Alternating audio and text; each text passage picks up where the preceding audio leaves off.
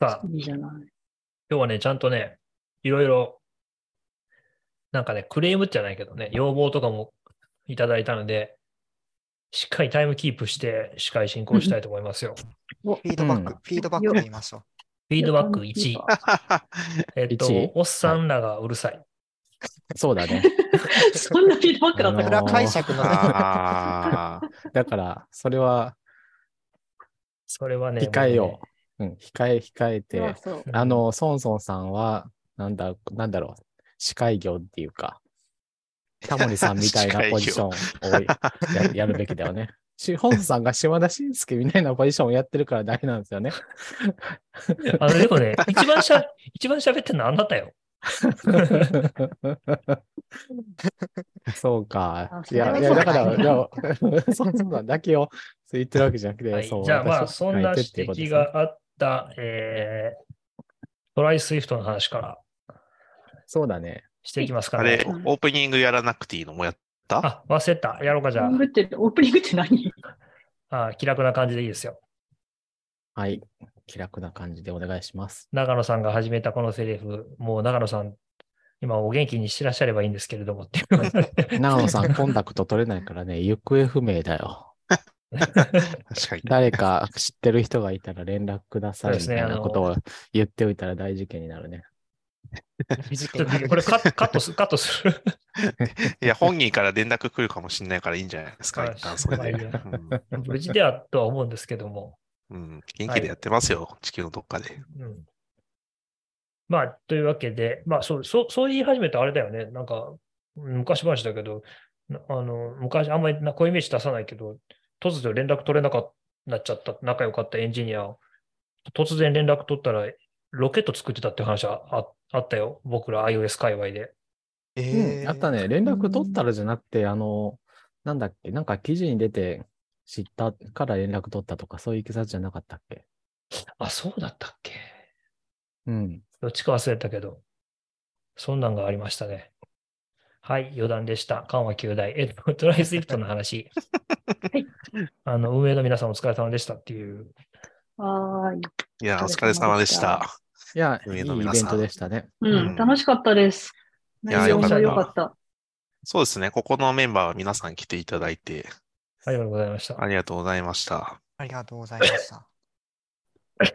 一番面白いのは、あの、僕とね、あの、タンドロンっていう、その、一番もう、スイフト書いてない二人が、一番真ん前の、ど真ん前の席に、陣取るトライスイフトみたいな。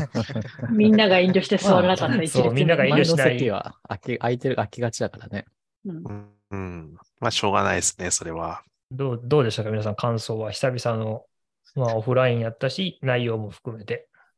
まあ、内容登が良かっ壇たさでれすねた方とね、参加された方がいらっしゃると思うので、そうだ、てか喋ったやつの方が多いんじゃねえのこの、そうでもないか。一二喋っ三てたのが2二人、人か司会が1人、司会じゃないのかな、オーガナイザーが1人、聴講者が2客人。二人みたいな。そうです。すごいバラエティ、バラ多様性ですね。いいですね。ダイバーシテいや、家庭くんがね、新ネタを持ってきたり、そうですね。うん僕は毎回、こう、最近カンファレンスでは WASM の話してたんで、まあ、そろそろ新ネタを持ってこないとなと思って、いやこう、一味違ったパフォーマンスの話をしました。どうでしたかいや、めちゃくちゃ面白かったですよ、もあれは勉強になったよ。う。うあん。合ってましたか求められてたもの。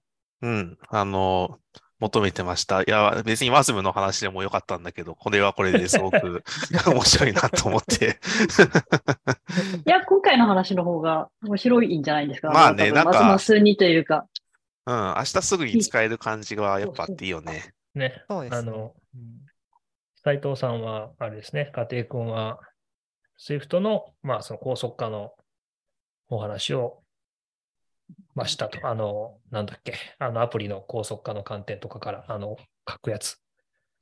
やつ。昨夜、自な分んかやつ自分が使ってるのに名前が 出ない。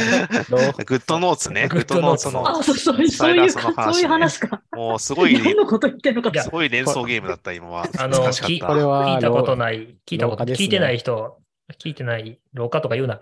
あの、聞い て、聞いてない人分からへんから、ちょっと話をしとこうかなと思って。はい。丁寧。あ、確かにね、あの、なんかみんな来てたんでしょみたいな前提で話しちゃってた感じあるね、よくない、そうそうそう。そうか、そまあうか。ちょっとね、まだ動画が実は公開できてないので、あの今日、あの収録時点でね、あそうの、ねまあ頑張頑張れば来週ぐらいに出るような気はしますけど。おーでも、あ、の、ライブでやったやつのアーカイブは自動であ、そそのっまか、まそ出てれるはあんじるゃから、なそいっか、見れるのか。あ YouTube ってことね。う。うんん、そうなんそうかそう、そう区切りは入ってないうんから、な生全の部一緒だけどっていう。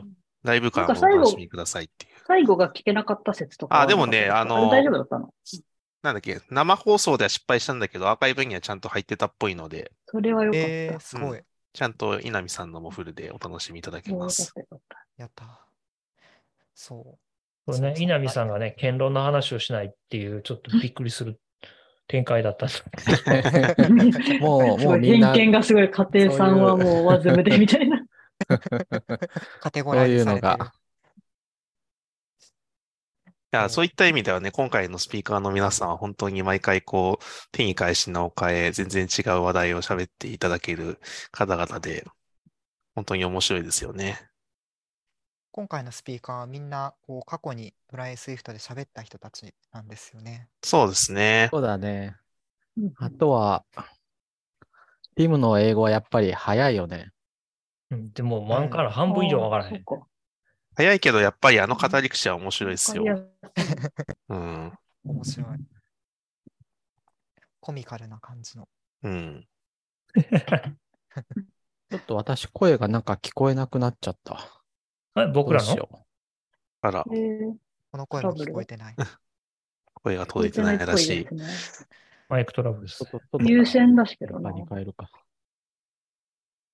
まあそうですね。今回その同時通訳がね、あの、あったわけじゃないので、まあなかなかその、ね、日本語、あの、日本語の人と英語の人で、あの、すべてのセッションを、あの、同じ理解度で聞くというのはなかなか難しかったんですけど、まあこれが正直ミーチャミートアップの限界なのでご容赦くださいという感じで、まあ、そんなもんじゃないですかね。うん。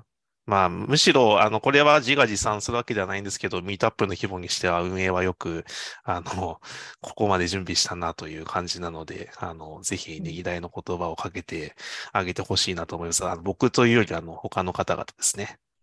いあのやめちゃくち配ゃ、信が大変だったんじゃないのっていうのいや、すあれもね、すごくて、あれもベストエフォートだったんですよ。最初はその配信する気なくて、あの、まあトライアスイフトだし、オンオフラインだし、まあ最初ミートアップだし、まあ100人ぐらいでやればいいかねって話をしてたら、どうやら配信ができそうだということで、まあドロイド会議の皆さんにご協力いただいたんですけど、やっぱすごいのは、やっぱ彼らの求めるクオリティの水準がめちゃくちゃ高いので、あの、なんていうか、まあこれを言うと怒られるかもしれないけど、僕らはまあこのくらいでいいだろうと思ってたところの、 ははるか上を正直言っていてですね、あなるの、ほど実はもう、あの、2日前から会場入りして、あえのそうなん、だ会場のしへえ下見から、あの、機材のチェックやら、いろいろやってまして、だかプロやら、もう本当に、えーすごいそう、プロ、元プロの方も多分いらっしゃると思うんですけど、あの、前日も、だから、実は夜中まで ずっとセットアップをやっていてというようなマジです状げえ況だなった。らしいんですね。僕はその裏でワイワイスイフト C でのんきに打ち上げなんか参加してたわけなんですけあ、そどっ、か、前日シフト C だったん だ。そうなんです。もう会場ではね、実はもう結構大変だったということで、まあそれを聞いて、いやーすやっぱポトレード会議のプロ意識が本当にすごいなと 思った一方で、いや、ミートアップでやるようなクオリティじゃねえよなと思ったりも個人的にはしていたので、うん。まあそう配信ブースの機材がすごかった。いや、そうなんですよね。会場のもう4分の1ぐらいはもう配信機材みたいな状態だったので、まあ、あれく、あれ、あれの、あのクオリティを毎回できるとは思ってないですけど、まあ、やればあそこまでできるんだってことが今回よく分かって、よかったですね。シュカさん復活したうん、大丈よかっ夫。たあの、よかったちょっ。とさっき触った時に、オーディオの入力チャンネルが入れ替わっちゃったらしい。ちょっと、うんなるほど。トライスイフト。お疲れ様でございました。まあ、でもなんかね、僕結構あの、マクロ、なんか面白そうやなって思ったけど、ちょ、ちょっと簡単には使えないのかっていう感じだったな。あの、岸川さんの。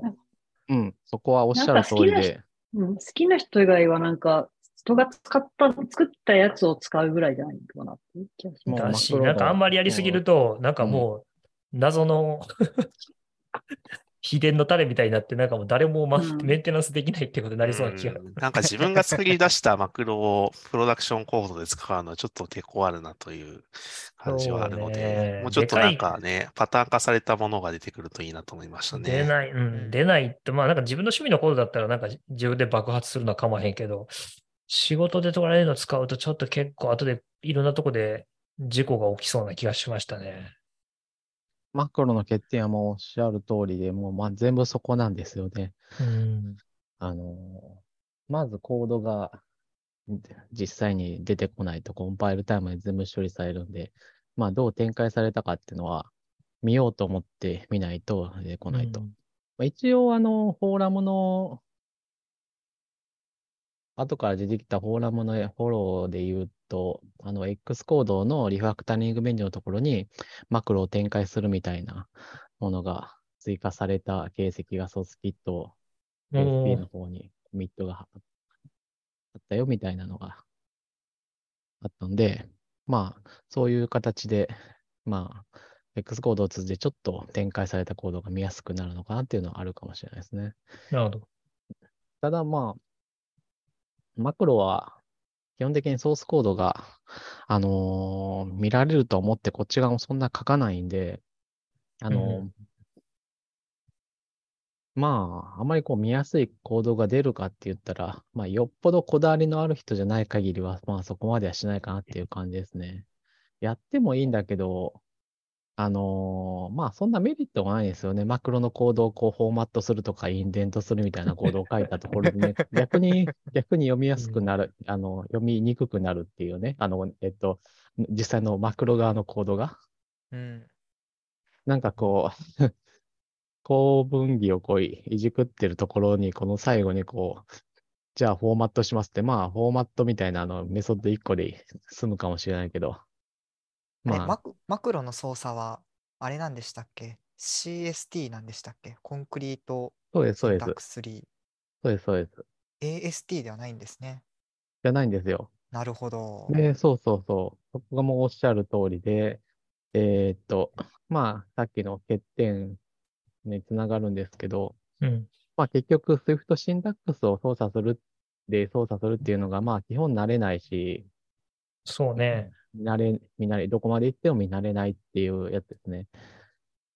なので、まあ言いましたけど、あのー似ど似たようなことをする、えー、アットマークなんとかみたいなやつ、プロパティラッパーとか、うん、そういうのは本当に、えーっと、まあこれはなんか自動的になんかされるんだなっていうのはコードを見に行ったら、あ、例えばユーザーデフォルトに保存してるんだとか、なるほど、データベースから値を取ってくるんだとか、まあ、えーっと、まあ変更されたら通知を出すんだとかっていうのを見たらわかるんですけど、うんし、そのまま直接デバッグしていくこともできるともちろんね、ブレイクポイントを貼れば。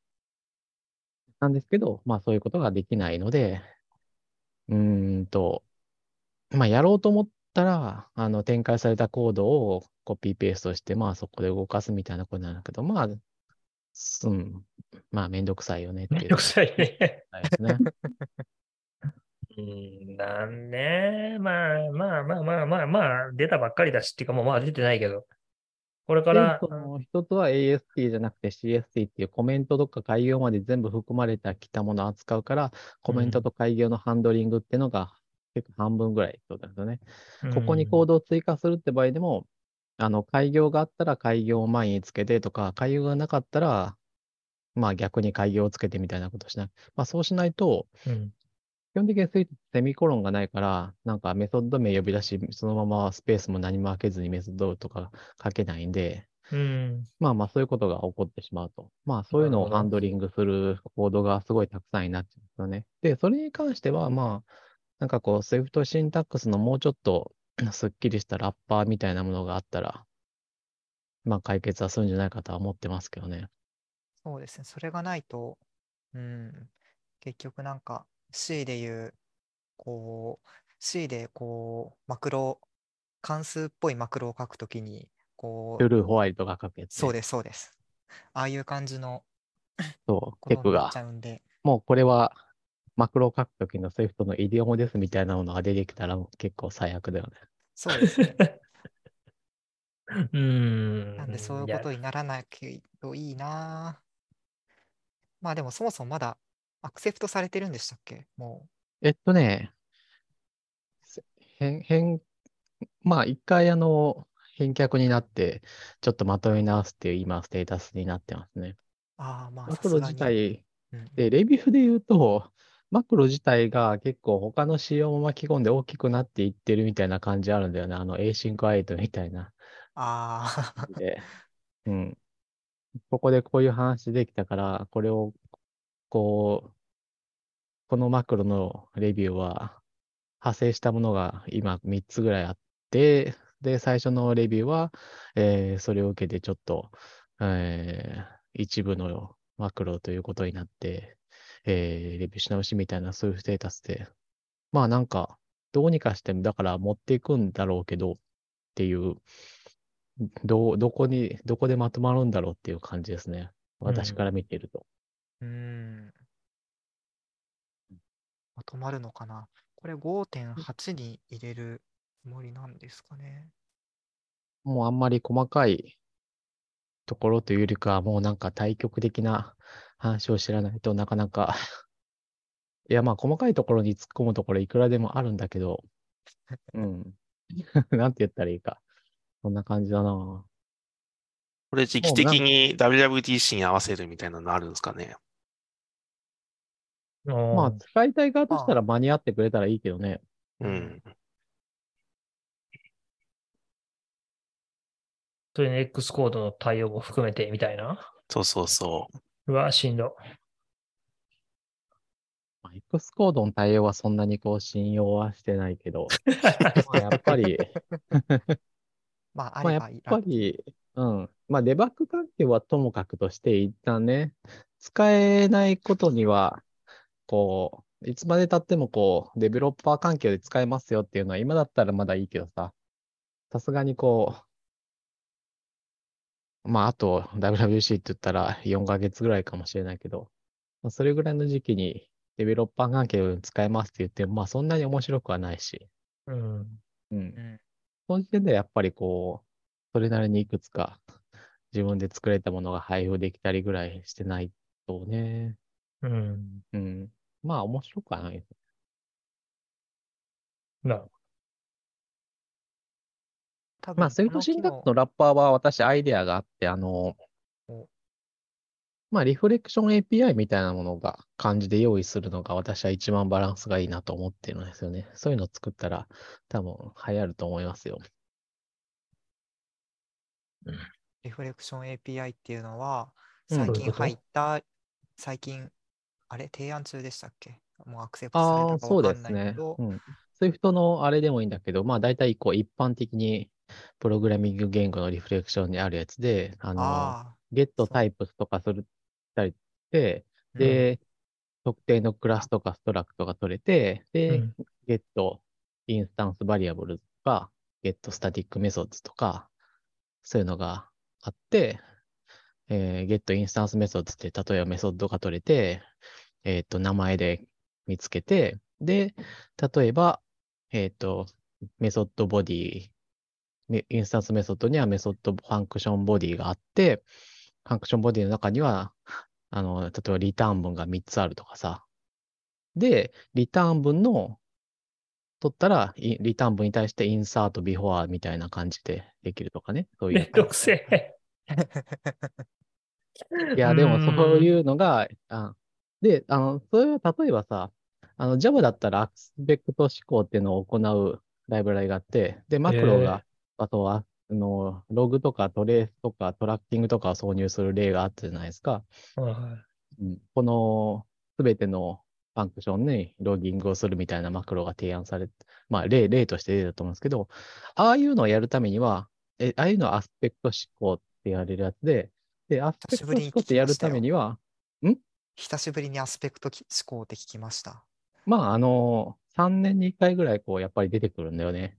あの、いまだにこう解決してない問題だから、アスペクト思考で解決できるんだよっていうことは分かってんだけど、それをこ実装するのがう、スできマないートな、スマートな方法へできる手段が用意されてなくて、大体こう Java だったら、まあ Java はバイトコード操作がすごい、バイトコードの使用がしっかりしてるから、結構自然にできて全然問題ないと思うけど、そうなんや。 Objective-C だったらランタイム API に頼ることになるし、Swift だったら無理だしっていうふうに。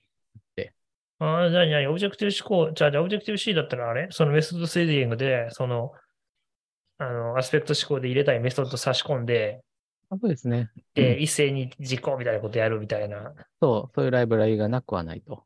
で、まあ、あアースペクト思考っていうのは、あの、そういう Java とか、あと .NET の際、バイトコードでを生成するタイプのやつは、バイトコード編集で結構スマートにできるから、結構発達していて、で、あの、もう仕様として結構きっちりまとまってるわけですよ。で、アスペクト思考には、その、アドバイズとかっていう、こう、インサートされるものとか、インサートされる対象みたいなものにちゃんと名前がついてるね。うんで、その、インサートされる対象を、例えばリターン文だとしたら、リターン文の前、後、みたいな、あの、ファンクションボディだったり、リターン文だったり、イフームだったりみたいなことができるようになってて、まあまあ、だからそういう API をなぞれば、基本的には、あの、とりあえずいいものができると思うんですよね。うん、まあ、岸川さんに任せます。やってるのを 誰か作ったらいいんじゃないのっていう。 うん、それとシンタックス取り合うのは結構めんどくさそうなんだよね。そういうのがあればいいとは思ってんだ。 で、そう、同じことをするとシンタックスやろうとすると、こう、リターン文を探すとかまではいいんだけど、まあ、ちょっとね、それも難しいんだよね。さあ、次の話題いきますよ。うん。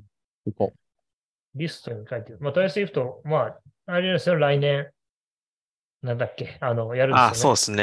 2024年、まあ何月になるかまだわかんないですけど、まあ、later this year っていう感じでお待ちください。later this year じゃねえやな、もう来年 か。う。データリストイヤーにお知ら、でもお知らせとかしないといけないし、どうせあの会場を抑えたりする都合があるから、 あまあそんなにあの、ち近くない将来ちゃんと公表するんで大丈夫です。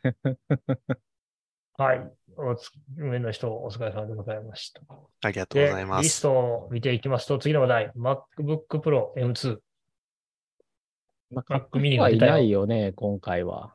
どっちも。あれ、Mac mini ぐらいは買った人いるかなわかんないけど。もう買ってない。買買ってないんだよな。シーンみたいな。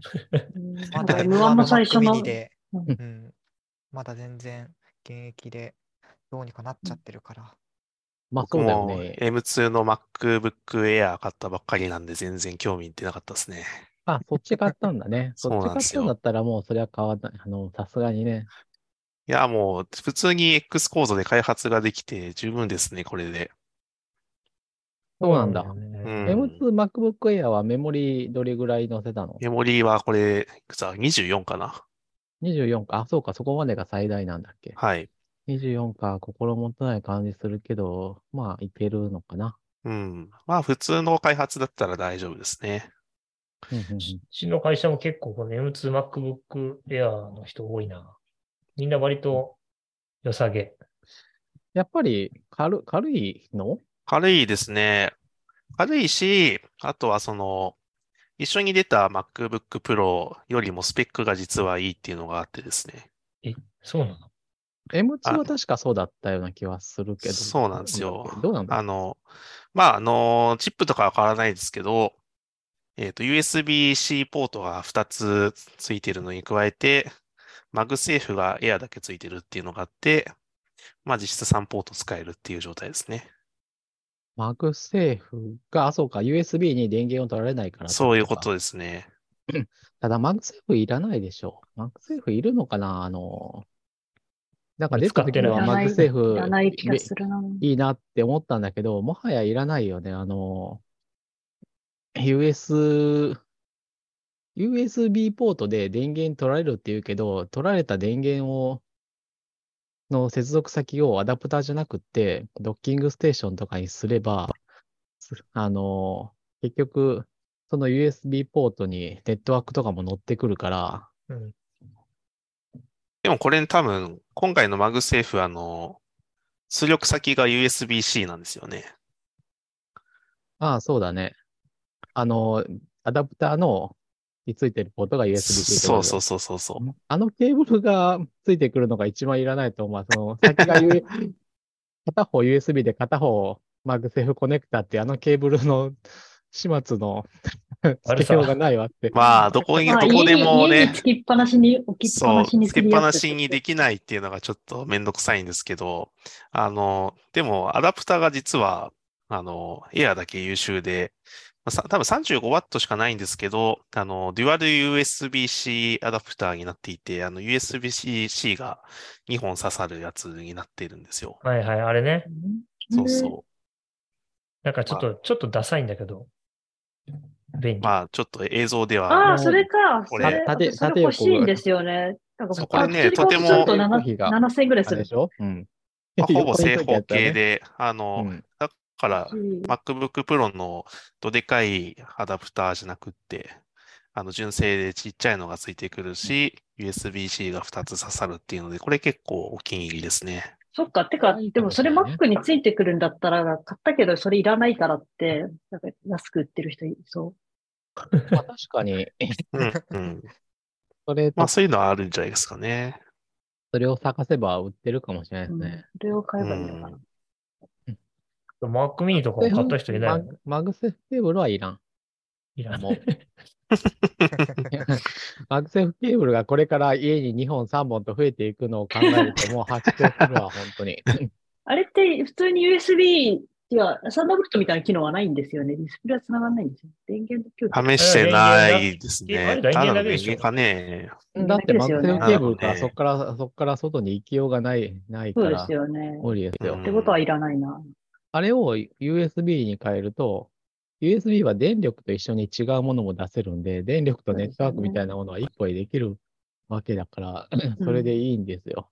で、うん今時は、まあ、当然あの、なんだろう、Apple が出してるのと違って信頼性を選ぶ必要はあるけど、USB をマグネットにするのは比較的簡単なんで、 え、そうなのえマグネットの、あの、コネクタっていうのが、それといろんな形のが売ってるんで、私の、あの、MacBook Pro トライスフィットに持ってったやつも、2ポートはもうママグネットですよ。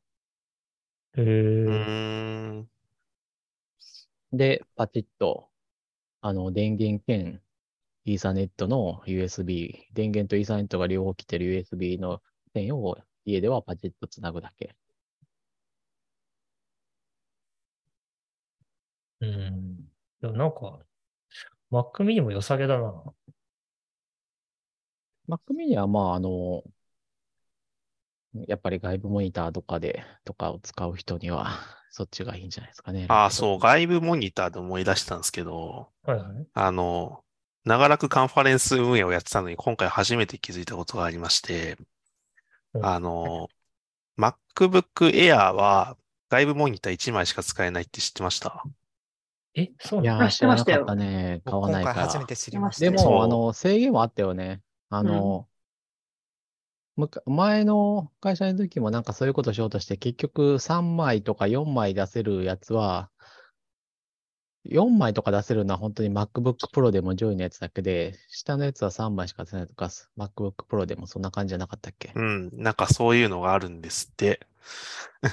なので、へー今回、あの、その、開始のモニターを、あの、登壇者が見る開始のモニターはいと、はいあの、スクリーンに出すものバラバラに推奨があった関係で、その2枚出さなきゃいけなかったんですけど、もあうー朝エアでどんだけ頑張っても2枚出ねえって話になって、で、そ の、他の人が持ってたプロに差し替えた瞬間に出たんですよね。なので、あの、プロは2枚出るんですよ、ちゃんと。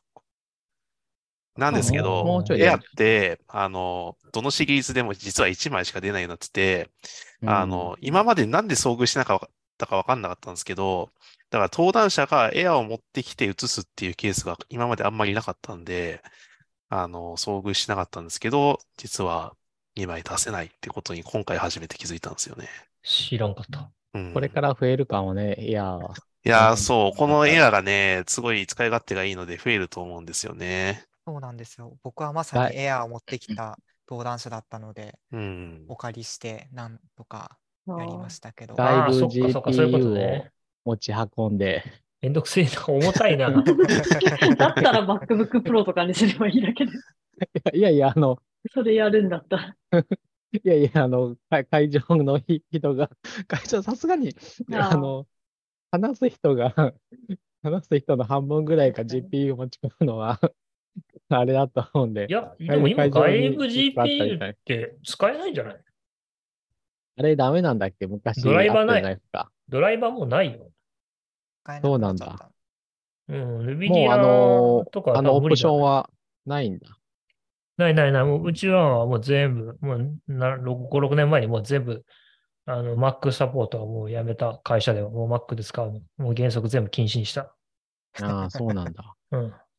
もうちょっと前だったかな。うんもうなんか、結局まあ Apple がドライバーをもうサポートしなくなって、うん。すごいあの強引な読ませ方しないとロードしなくなっちゃったから、で、それで騙し騙しみたいなの使ってたけど、もうさすがにないなって言って、もう Apple 系の計算機は全て破棄して、う ん全部まあそ Linux うになる統よ一した。ね。うんで Linux もでもドライバーの問題は結構あるんじゃないですか。結局、あの、GPU のドライバーは Linux に対して、あ、でもマザーボードに対して出てるからいけるってこいや、全然大丈夫ですよ。あの、まあ、ちょっと入れ方とかで結構めんどくさいことたまに起きますけど、全然。だって今、NVIDIA は Linux のドライバーもうめちゃくちゃサポートしてるはずですよ。だってもう一番金のある気だかあら。とへえ。うんあ、なるほど。それはそうかもしれない。うん、う今ん、今、心配はないんだ。今 Linux サポートしませんって言ったら、みんないいいいけど君、そんなんでもう物売れ誰も買ってくんないよっていう。うん いやー、うん Linux の うんドライバー関係の問題は昔から結構あったと思うけど、GPU に関してはじゃあ今は大丈夫、問題ないん だ。うん。 Mac で外付け GPU を使うためには、インテルプロセッサーを搭載した Mac が必要とのことで。プロセッサーを全然搭やる気な載しいですねた Mac Mac なんかもう Mac mini の古いやつしかないじゃん。うん、売って現行の機種で買えるのって。全然やる気ないですね。これでゲームバリバリできるぜって言ってた頃が懐かしいですね。まあ、キーノートがね、あの Windows に移植してくれればね、うん。う別に Windows パソコンでいいんだけど。ーん。そうかな。うえマジで。あの、いや、少なくともなんかこう、そういうとこに持ってくのを Mac じゃなくすることああ、そういうことね。ああ。日まあ、常の会場 Windows 側がね、その、まあ、スピーカーが持ってこなくても、会場側が用意するのはもうちょっと安いマシンで良くなったりはするかもしれないですね。うん。ただね、世の中にはやっぱデモをしたいって方が結構いらっしゃるので、まあ、それ言われちゃうと困っちゃうんですよね。あとは、あの、フォントが入ってないと、うんです。ねあー、スライドが崩壊するとかあデねフ。シンボルとかね。そうなんですよ。S、SF ものを今回使ってて、あ忘あ、れちゃ SF ったもんの で、すね SF ものを入れてほしいよね、そもそも。X コードから取れ確取かりに出さなきゃいけないんだよね。そうなん。あ、でも最近はえダウンロードできんじゃないちゃんとできますよあ、ダウンロードできるさすがにじゃあいい、じゃあいいか。じゃあいいか。本当はでもプリインストール まあでしてもいいだほし から、エクスエクスなトラななんでサイトに行ってダウンロードするみたいなことしないといけなくて、なんかフォントマネージャーって、フォントブックみたいなやつからはできない。これなんなんうでん最初からいアクセス入れとかないのかよくわかんないよね。多分 X コード基に入本っ的てんだからに SF シリーズって UI のためのフォントで、そういう本文とかユーザーが使うことは想定してないと思うんですよね、SF シンボルも含めて。うんうんまだあからめそうかもし Mac れないのメニューとか iPhone のあそういうラベルとかを描画するための。うんで、そうするのを保つことで多分 Apple はあの自分が好きなタイミングで改変を加えやすくしてるんじゃないですか。あー気持ちはわなるかるって感じ。多分 SF シンボルも、あの、基本的には UI 以外には使ってほしくないと思うんですよね、Apple は。ほど一応規約でもそう書いてあるので、なるほど。まあ使っちゃいがちですけど、可愛いので。そう、かわいい。まあ そうだし、かわいいうん。 あ、でも SF シンボルはまあ、え、フォントもまあ、本当のままみんな使ってるんですか ?SF シンボルを。なんかベクタにして、キーノートに貼ればいいじゃんって思ってるんですけ私ど。は本当のままで使ってますね。なぜかというと、えっ、と、変えたい、キーノートに置いてから変えたくなることが、色変えたりとかしたらいいんじゃないですか。私は、あの、SVG にしてスケッチに入れてから、スケッチから SVG、スケッチ、キーノートっていう風にもうこう、機械的なにコピーペーストして使うんで、まあ、わかるけれども、でも、めんどくさいじゃないですか。スケッチがいるし。私あんまりそんなにスケッチファンじゃなくて、買ってないんですよね、基本的にんは。そうなんだ SVG 化はどうやってやってるんですか SVG は普通に SF シンボルからエクスポートああ、できる S シンボルの SVG ですね。理解理解。うん。うん。めんどくさいな。うんめんどくさいですよね。なんか、よく使うやつとかだったらいいかもしれないけど。いや、なんやかんやで一旦。まあなんかワークフローを作れる気もしますけどねっていうのは便利なんですよ。一旦スケッチにコピーすると、スケッチ側の方で、あのーいろいろ拡大縮小なり、ちょっとした加工ができるからっていうのはあると思うんですよね。まあ、我々のそれ結はキ論ーノーはト、でやるよりは。あれね、そうかな MacBook Pro と Mac mini は出たけど、おすすめは MacBook Air っていう謎の結論になっちまった。え、私のおすすめは MacBook Pro だよ、断然。え、あの M2 ー買ってないでしょ買ってないよ。だって、それは今のやつあるもん。今のやつい、でだもっ僕て、去年の時点でもめちゃめちゃいいやつだから、さすがに買い替える必要ないと思うんですよね。うん、まあでもなんかちょっとここに来て Apple の CPU 開発になんかスピードが鈍化してるなっていう。あ、CPU はそうですけど、メモリが 96GB 乗るじゃないですか。M2 MacBook Pro は。それが一番いい96ですギよガ乗るのうん。そんな乗るのそうそうそう。あそっかいや、 ?24 ギガそのこはモジュール3つつけるとか4つつけるとか、あの、あれか。結局、さあ、ず長らくさ、ラップトップは 32GB までしか乗らない時期ってのが多分もうずっと続いたんですよ。10年ぐらい。うん多分そうだね。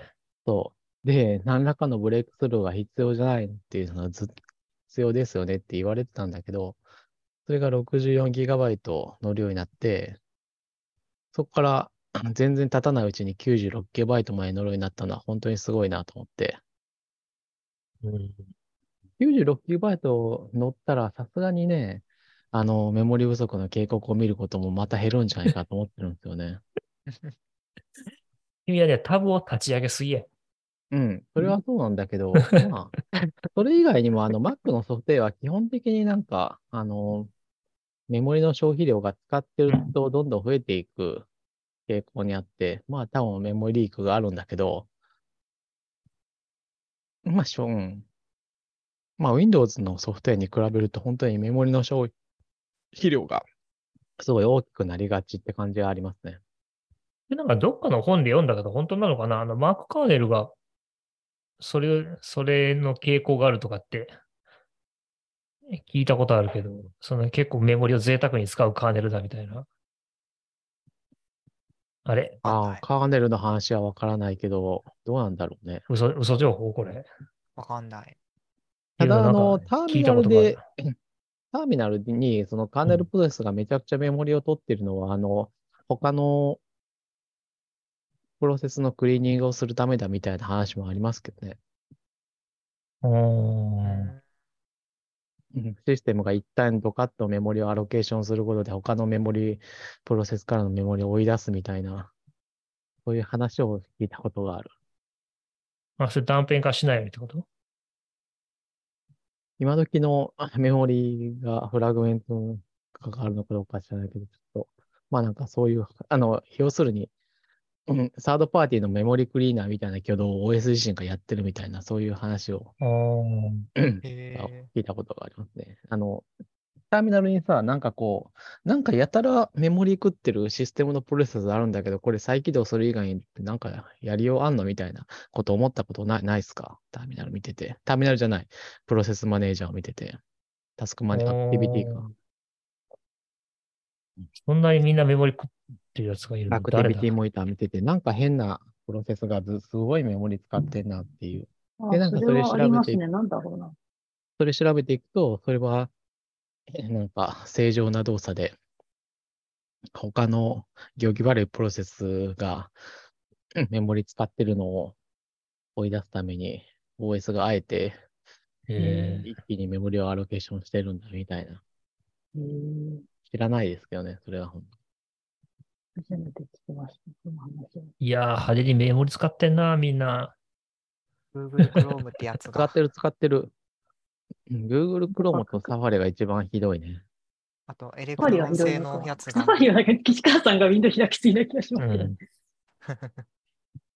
うん。なんていうか、まあでもサファリは同たじまによなんか同じぐらい開いた、開いた上で、まあ、Safari も Google Chrome も、あの、どっちも似たようなもんですね。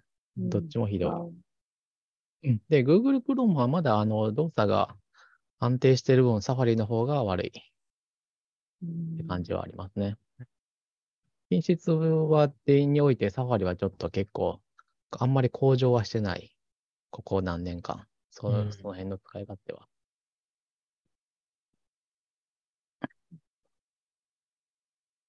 さて、次の話題。はい。ホームポットが新しくなったよ。ああ、ソンソンさん買うとか買わないとか言ってたじゃないですいや、か。買わない、買わない。家2つあるもああ、そういえばなんか、遅延を気にしてましたけど、ホームポッドの音って遅延するんですかん。えっとね、僕が遅延を気にしてたのは、ちょっと、まああの、紆余曲折があるんですけど、あの、あのーテレビの、テレビの音を HDMI ケーブルで出すやつってあるじゃないですか、あの、ホームバーみたいな。はいあれが、実は Apple TV の 4K の第2世代以降はそれに対応していて、テレビにその Apple TV4K をつなつなぐと、音声が、えテレビの音声が Apple TV4K 側に流れて、うん。で、Apple TV4K がホームポッドでテレビの音を流すっていうことができるらしいんですよ。はい。で、そこでどれぐらい遅延が出るのかなっていうテレビ、Apple、え TV っと、Apple TV からテレビに映像を出して、テレビから Apple TV に音声を戻して、Apple TV からホームポットに音声を出すってことね。えーいや、そうじゃないです。えっと、そうじゃないです。えっと、Apple TV が、を閲、Apple TV のコンテンツを閲覧する場合は、Apple TV が直接ホームポッドに音声流すってことができるんですけど、あ、それは例えばそれなんだ。うん例えば PlayStation 5とか、テレビの、うんええっと、例えば地上波の番組の音声とあかも、あー、わかった Apple わかった。 TV4K 経由で、ホームポッドをテレビの、その、テレビで出してるものを、の音声を Apple TV に出力して、そう Apple TV からホームポットの、そう、なるほど。そうそれは、難しそうだね。で、僕はその Apple TV 4K の第一世代を持ってんだけど、それがそんなにいいんだったら、第二世代買買おうかなって思ったんだけど、なんかやっぱりちょっと遅延しそうだなと思って、まだちょっと触手が伸まあびない。で、今、今現在別に何か遅延が発生してるってわけじゃないんだ。あ、すまあ、ちまあ、遅延はないですね。Apple TV に一回ちょっとほん、今はやってないんだけど、前 Apple TV にホームポッドを2台ぶら下げて、それで映画見るっていうのをやりましたけど、その時はやっぱりあの全然遅延はないし、めちゃくちゃき、あの、低音、あの、低音がすごい映画を見られる。まあ、それはテレビ側の設定にもなんか、あの、そういうのはありますよ。あの、PCM で直接送るとか、そういう。あ、わかるわかる。サウンド出私は力の圧設縮定がしないとかなんかそういうやつでしょうね。うん。そういうのでも、ただ問題はその Apple TV 4K 第2世代を買ってまで実験するのが嫌だなっていう。僕は、いや、まあ今、買ってべあそんなに買い替える意味ないですから、ね。そうなんですよ違いないから、違いないから。その 4K と 4K1 世代と2世代で、その使うかどうかあんまり分かれへん。で、別に僕、あの、テレビの前に置くホームバーの、あの、スピーカーも持ってるから、サウンドバーもテレビ側の設定をある程度詰めないと、あの、音声が遅れたりは普通にあ、すあるんるですかか、らあります、あります。うちのやつへえは、最初は、テレビのやつは口と音がけちょっとずれてたり、あの、CM だと音が収まらないとかあったんですよ。へえ CM が始まると、ちょっと遅れて音が始まって、る CM の切り替わりのとこで音がブツって切れて、また 別の音が始まるっていう、そういう感じで。あ、これなんか遅れてんな、ブツに遅れてんな。僕なんかソノスのやつ買ったら、なんかソノスのやつが AirPlay にも対応してるから、ソノスのあやつ買ったソノスはいいですね。うん、ソノスのやつは結構良かったですね。何も考えずにポンってつないだら割といい感じの音を出してくれてる感じですね。そうまあでもなんかホームポッド新しくなったし、アップルまたちょっとスピーカー売るのかなっていう、まあ絶対みんなディスコになったと思ってましたからね。うん、絶対思ってま したね。そのため間違いに、なくあの、うんあの、ディスコンになった、なった時に、予備としてよ、もう2台ぐらい買ってた人もネットで見たことあるんで、その人に対して、 なんか、なんか説明をした方がいいとは思うんだけど、ウーさんとか4体ぐらい持ってますからね、ほぼ。結構、 結構あの、これは、まあ、iPhone SE ほどじゃないけど、 あの、本質的にはそれと一緒だと思いますよ。iPhone SE をディスコンにして iPhone SE って名前で iPhone8 を売り始めた。 あれほど罪深くはないけど。え、だってホームポッド4台持ってる人いんのうん。ズムさん4台持ってますよ。2台持ってて、うん2台は使ってて、2台は開けずに取っといたらって。もう手に入らマんっジでてなったら、それは予備として買うことになりますよなね。んかディスコになった時点で2台買い足してましたね。そううんすげえ。バまあッファーというかバックアップ用に。まあ、て 丁寧な説明が必要だと思うけど。丁寧 なまあ説明なんか、交換させてほしいですよね。なんかアップグレード料金で。ね、それはそれとして、あの、ど、結局何が違ってるんですかソフトウェアアップデートで、結局、なんか、は新しく追加追加されたっていうセンサーとかも、そもともと入ってたって話だし、センサーが入ってるのはあーホームポッドじゃなくてセミニンなサんーだホっーけムポッドミミニニだけでですすね。ミニだけなんだ。そうなんだ。ホームポッドミニは突じゃあ如、突如新しい力に目覚めたうん。アップデートによって。あじゃあ、古いホームポッドは、さすがにソフトウェアアップデートでも特にすごくはならなくって、さすがに買い替えるしかないってことうん、何もない。うん何もないって言うと怒られるけど、まあうん、何もないです。それは残念だね。それがやっ美味しぱり丁寧な説明が必要だね。なんか中のスペックはそんなに上がってないか下がったかぐらいのあ、可そういえ能ば性そうがあだるみね。たいななんことは書かい、てた気がする。レビ音ュー、レビューによって音に関してはいろいろそうそうそうありましたね。すごい良くなったっていう人もいれば、それは過大評価だろうっていう人もいれば、まあ音好みもありますね。結局その人の好みの音作りだったりとか、あとは、あの、ボーカルメインで聞くのか、低音が重要な音を聞くのかとかでもまた別だし、うんまあ、どうしても、多分ホームボッドってあのサイズだし、サイズにスピーカーユニットをまとめてるから、すべてのレンジの音を多分カバーするの大変だろうし。 そうね。まあでも、まあ音、まあ僕あんまりオーディオ、まあ、こだわらないか、こだわってるかな。まあでもす、もう別に、もうふ十分なスピーカーやと思いますけどね。ちなみにさ、あの、ホームボッドって2台でステレオセって言うじゃないですか。はいはいはい、やってます1よ。台だったらモノラルなんですか、ホームボッドって。いやいや、いいや、ステレオですない。よね。うんそうだよね。うんああの2台にするのは、2台にしてステレオっていうのは定位感が出るってことですね。音の方向っていうか。まあそうですね。そう二つ使って、左の音を左スピーカー、右の音をみんなスピーカーで担当して出せるよっていう。そうそういうことですよね。それをですよね。だから、あの、2台使って、別にこう、あの、10センチ間隔ぐらいでこう、置いてってもしょうがないってことですよね。ちゃんと離れておかないと。あ、そりゃそうそうそう、なそるりゃそうだそうだ。そそのために2台ってことね。うんなるほどね。めっちゃ近くで聞かないとステレオ感が出なくなる。それだと。 そうだよね。そうだねそういうことだね。定位感が欲しいってことね。まあでも、ホームポッドミニはね、これで新しいセンシング能力に、ちゅうか、なんで今まで出せへんかったんやと思ってますけど、確かいにや、ホームボッドにそんな温度計とか湿気とかついてて、そんな、そんな便利かっていう感じはありますよね。いやついやまあけでてもないレわアなあったらうん湿度取れあたったら便利だよねら取れたら便利なんじゃないですかうね。ん、そうあそう。ったら便利だ。別いにや、私も撮ってるから、あったら便利だなっていうのはとてもわかります。ちなみになんか、ウィジェットは、ロック画面に設定するやつはあるみたいですよ。なんか、ホーム画面に設定するのはないかもしれないけど。うんああ、ドック、Mac の。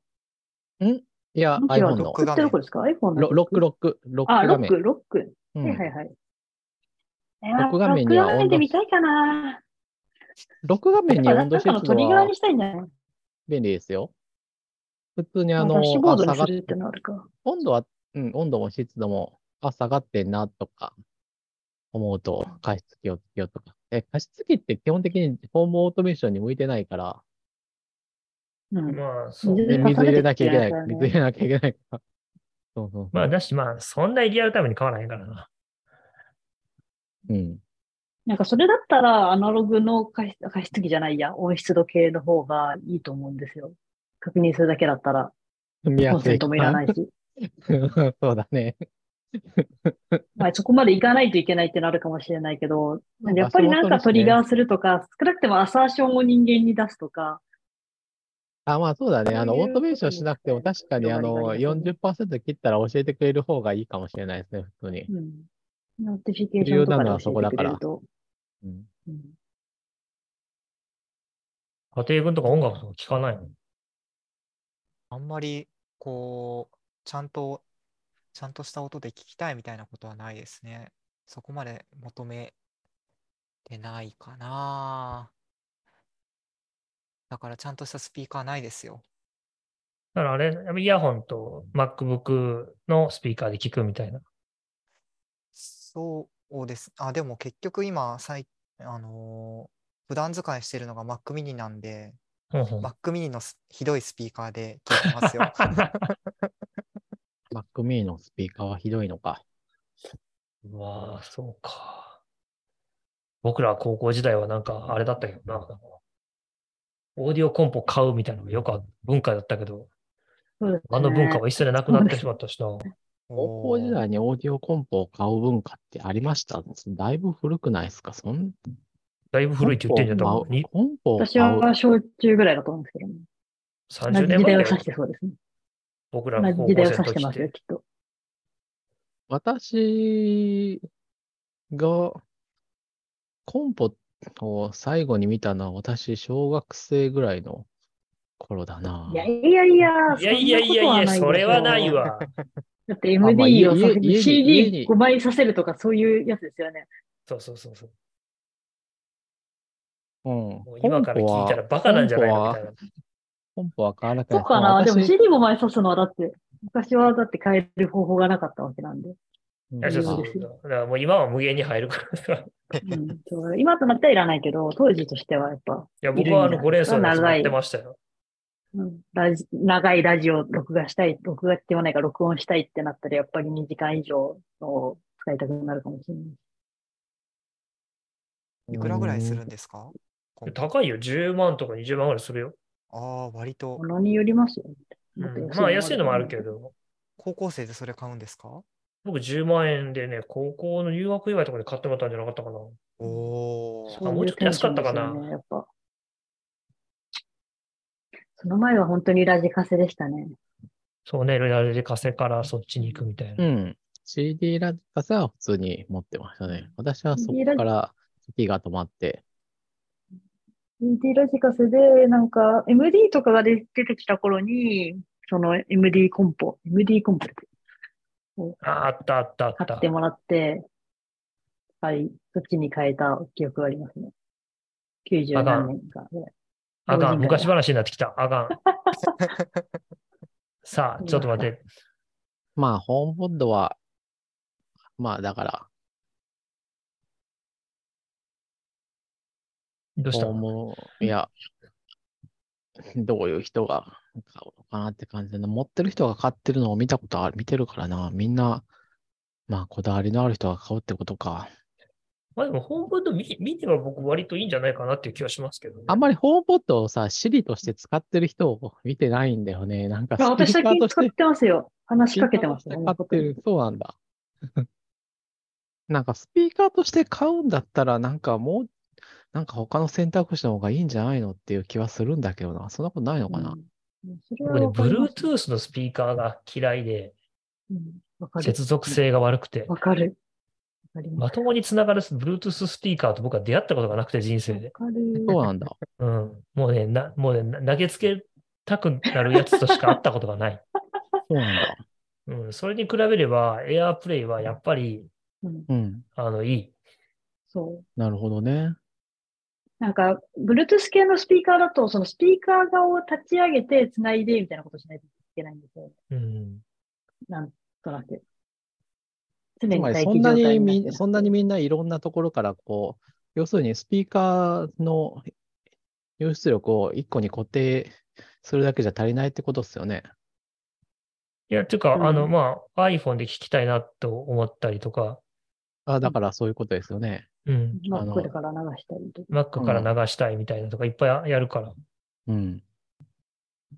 だから僕、その今、後ろの楽器のシステムも、昔使ってた、あの、なんだっけ、AirMac Express みたいなやつを、いや、あなんのか接続機器の数あー分をこう、スピーカー置いたらいいじゃんと思ったりもするんいだや、けど。それはめちそゃれめちゃ邪魔気や持ち悪いですよ。ん。めちゃくちゃですよ。 そう、だから、なんかば、その演奏の練習用のしば音楽流すのは、AirMac Express をミキサーにつないで、あの、あ、エア AirPlay エアでバッグエキスプレスがいにだけ繋いどけばいいっていうのは楽だと思うけどね。そううん有線でつなげますしね、スピーカーとエアマックスそうそうそうう。そうそううそんうそれが一番良かったですね。あれがディスコになったのが昔一番痛いね。いや、なんかくら昔と比べるともう何もかも音楽体験はアップルは悪くなっていて、悪くなってる。なんで10年ぐらい前のエアマックエクスプレスで、あの、アップルミュージックみたいなのがなくて、iTune がなんか破壊される前でぐらいの時はすごい体験が良くて、iPhone うんの iTune もなんかそんなひどくなくて、みたいな、なんだったら私も iPod の頃で、みたいな。うん。エアマックエクスプレスは使ったし、あれは良かったと思うんで、それ以降はなんかそういろんな節目節目でどんどん壊れていって、もう私は音楽を聴かなくなりました、アップルのせいで。ひどい。う。それはっていひうどぐいらい、ねっ。ていうぐらいひどい。いや、うんまあ、でも本当にそそんうなでひどいすねね。めちゃくちゃ体験が悪いので、もう聞かなくなってますね。なんかブラウザあ、そブラウジングもできなくなってるし。そのせいで音楽を聴かなくなるのはアップルが悪いね。そうです。いや、まあなんか逆もあったので、だからアップルのおかおかげ せいでって言わないか、おかげでなんか音楽の幅が広がりましたみたいな、iPod は革命でしたみたいなのは確かにそうで、ただ、それは iPod は革命だったかもしれないけど、負の側、テクノロジーが負の側に働くこともありますよねっていう気持ちですね。なるほど。ねなんかでまもあ、あれなんだっけ、わあかったわかっの、あれは結構みんな評判いいよね、だっけ、Spotify とか。いやー、なんか、そういう、えっと、いや、私の場合ですね。私の場合は、そういうなんか、サブスク音楽みたいなのが嫌で、あ、嫌なんだ。基本的に自分で全部管理したいのと、自分で管理が、あの、そういうところで流れてない曲を聴きたいことが多くて、CD でしか売ってないとか、中古の CD 探して入れたとか、そういうのをちゃんと管理して、管理した上で選択して聴きたいんですよ。めんどくさいなぁまあでもそれはしょう、しょうがないですね。しょうがない。あた。のまあ、でもあれで、マあ iTunes マッチはね、と、あれいでいんだ使えるじゃいいと思ん。いますけどね。 iTunes クラウドで。いや、あれはなんか2回ぐらいあのライブラリ破壊されたんで、もう信用してないです。と最思う悪ででしすよ。ょもう本と当ガ思チうででしょ破壊されてますから。あれは破壊されたかと思いきや、 あの、なんか知らんけど、何やかんやあって 戻るんですよ。いや、戻んないですね。なんか、そ私もそももあのライブラリそんなことあるんですか私もなんか壊されい iTunes てやるいやいや、とか聞いもた聞いた。あれ始まった時に、すごい何人か怒り狂ってる人は Twitter にいっぱいいてたよ。荒私ぶっもてる人が。 iTunes なんか全然大なと思ったけど、なんやかんやあって、あの、あ、なんかいつの間 にか戻って完る。完璧に前の状態に戻ってるぞっていう。ー。い私やの場合はね、ーそんな魔法み私の場合たはいなね、。うんそうはいかないですね、やっぱ。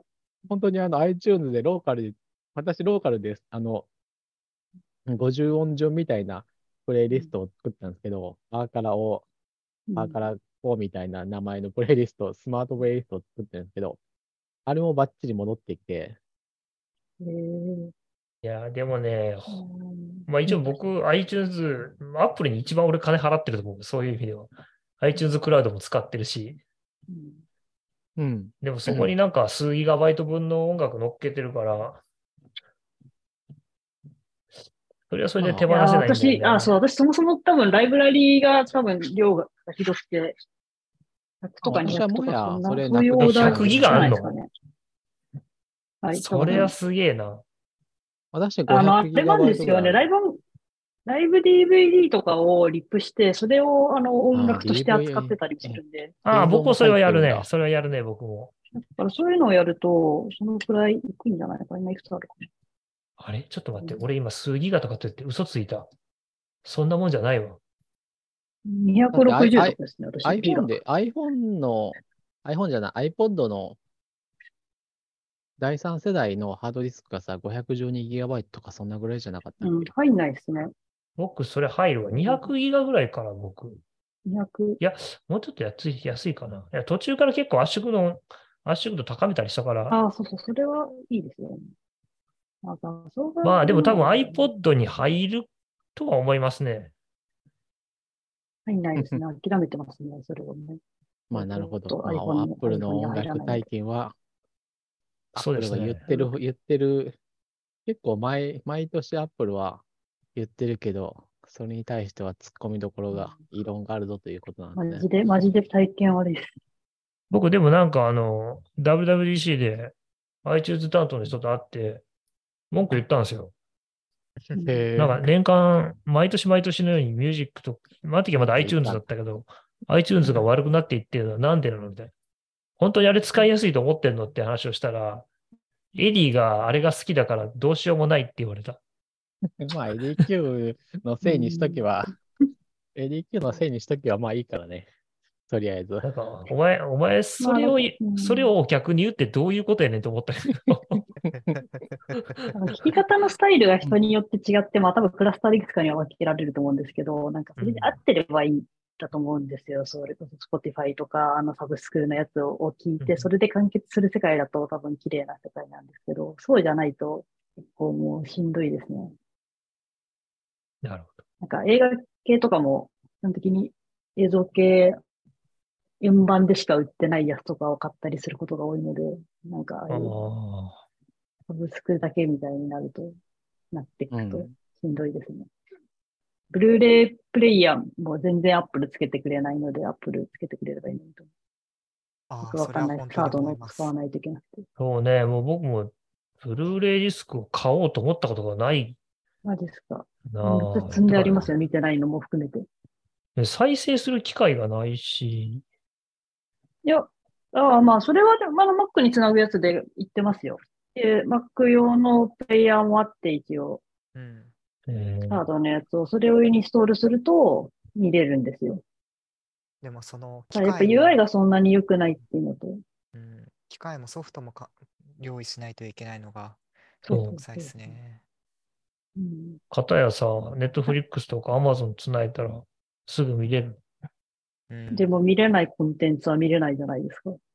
だから見れなそいうだねコンテンツはもうコンテンツじゃないんですよ、僕らにと って。最悪だ。見えなくじゃあなっ見ちたゃいうみたコンですねテンツが見たいです。いや、ちゃうんですよ。だからリーチしてないからもうダメになっちゃうんですよね、だから。うん、うんまあだから、まあそれはいろいろ双方の問題がありますね。そうでもなんかね、まあのずぼきちディスクだけで売るってのもそれはそれで問題だし。うん、いやーまあでもしょうがない気がしますけどね。とは思うけど、いろんな理由で出したくないんだろうなとか出せないんだコストがかかるからとかも含めて。まあ、あうんの、いや出す方の、そうなんだかね、ブルーレイディスクとかは、あのうん、 DRM の規制が激しいんでね、まあ結局あれ買っても自分のものにならんっていう感じは、どこまで行ってリもあップるかがら、大変、すごい大変。ブルーレイディスクとか買っと、サブスクリプションって自分のものになる感じで言うと、まあ、どっちも似たようなもんだよねっていうのはありますからね。うん。メデしィかアをもこライブうの、すごい五章を大切にこう、湿度を管理して、 保管しとかなきゃいけないのかっていうのはかなりしんどいですよ。でもなんかライブのやつとかを切り刻んで使いたかったりして、そういうのがサブスクのやつとかだと、サブスクでビデオドンみたいに渡されるとできなくて、とても嫌だなっていう。最近は確かに、あの、映像のサブスク、まあサブスクじゃなくてもいいんですけど、買って買うのでもいいんですけど、オンラインで買うやつでライブなんとかとかもあったりすることあるんですけど、それってやっぱ2時間1本で、で、チャプターがついてるみたいなやつで提供されていて、やっぱめんどくさいな。もうディスク買うとかもめん、 もうてかまずもうば置き場所考えるのも嫌やし。いやー、だってないんだもん。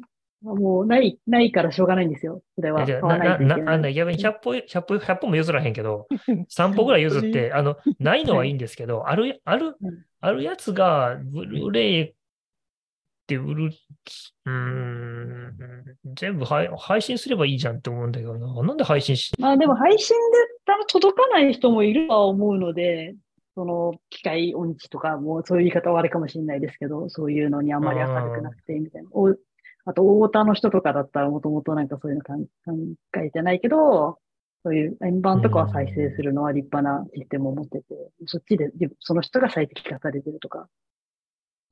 ないや、まあ、あの、配信はお金になるかならないか、お金の問題でしょ、そこは多分詳しい人に聞かないと本当のところはわかんないけど。あのビジいネやスでも、のだねか。らそうすると、そうそう、なので、ペイできない、円盤だとペイできるけど、配信だとペイできないみたいなパターンが多分あって、あるんどうでしにょうかして、ね。あ円の、盤ブルーレイディスク1枚と同じ値段を出させないといけないんですよ。私はそっちでいい、うんそっちの方がいいと思う。聞き放題とかは、どうせ聞けないんだから、聞き放題が安いっていうのは、まあ、なんか、 なんかのごまかしですよそうですね。いや、それはあの別にお金出すのはやぶさかではないんですけど、まそあうでもそれはどっちにしろこうサプライする側がやることで、サプライされていない現状がある点で、コンシューマー側はやっぱりうんそういう円盤にしか出てないとか、ハードでしか出てないんだったら、それを買って何らかの方法で再生して、何らかの方法で管理をして、まあ、棚に立てとくかとかかもしれないですけど、管理してっていうのをする必要がある。難しいな。うんまあいいや。舞台、舞台とかが好きなので、そういうのが全然出ないですね。ああ、そういうのは難しいでしょうね。うん、じゃあ次の話題。マターとかホームキットってどうなってるんですかっていう話、前ちょっとやろうっつった。お続きっすね。ああ。マターは、でもあれ、あれをス何イが変わッっチたのかボ全然わからなッかったな。ト、スイッチボットのあの2が出るまで待つといいことがあるんじゃないですか。スイッチボットハブ2でしたっけうん、まあ、マターは多分そのプロトコルが一緒になるっていうだけの話なんじゃないですかと思ってんだけどな。うん。いや、なので、それは非常にめでたいことなんじゃないですかね。そうんの、ラズ多パ分イのやつとかがいらなくなる、いらなくなるはずなんで。そう、多分そうなんだろうなと思ってんだけどな、その、多分それに対応してたら Google ホームでも、多分まあホームキットでもうん、だ誰でもみんな統一的になんか使えますよみたいな感じなんじゃないかな。だからホームキットの API も多分透過的にまたのアクセサリーにアクセスできるようになるんじゃないかなと思ってんだけどな。うん。違うのかなわかんない。あのあれ調べそてたんじゃないのはなんかそういう、うん、で製品が出て、出て、それを触ってみるまでは、なんか話をしてもうんみんな想像になっちゃいそうだな。そうなんでも一応ホームキットになんかまた API があるのはまあるんだけどな、誰が分けたのかがよくわかんなくて、またサポートだったっけそうそうそう。あんまりでも、やっぱ使える情報量とか違うんじゃないですか。マターだとここまでしかできないけど、わあのホームキット対応すればここまでいけますね、みたいなのを多分やってはくるとは思うので。まあ、なんか、よくうあるん、まあかな僕もそれ、そういう狙いがあるのかなっていう気はしましたけど。よく見るとあれなんですよね。ホームポットミニもスレッドに対応してて、多分もうこれがマターへの布石なんだろうなっていう。うんあの、わわかりますススレッドって通信規格みたいな。確か。ああ、ジグビーとかそういうレイヤそーのう、通話信とか。規格っていうと、プロフェッショナルにま怒られるかもしれないけど、要はちょっとレイヤーが低いところの多分やつで、へーあそうそう、ジグビーとかと一緒だあの、前言うとあれか、電力量教え、測るやつで、なんか教えてくれたじゃないですか。エコーネット。エコネットでしたっけ、なんかあの、うん。なんかあの、で、あの、東京電力のうんうん。電力系が出してる謎の電波みたいなやつ。うんうん。あれエコネットって言うんだっけうん。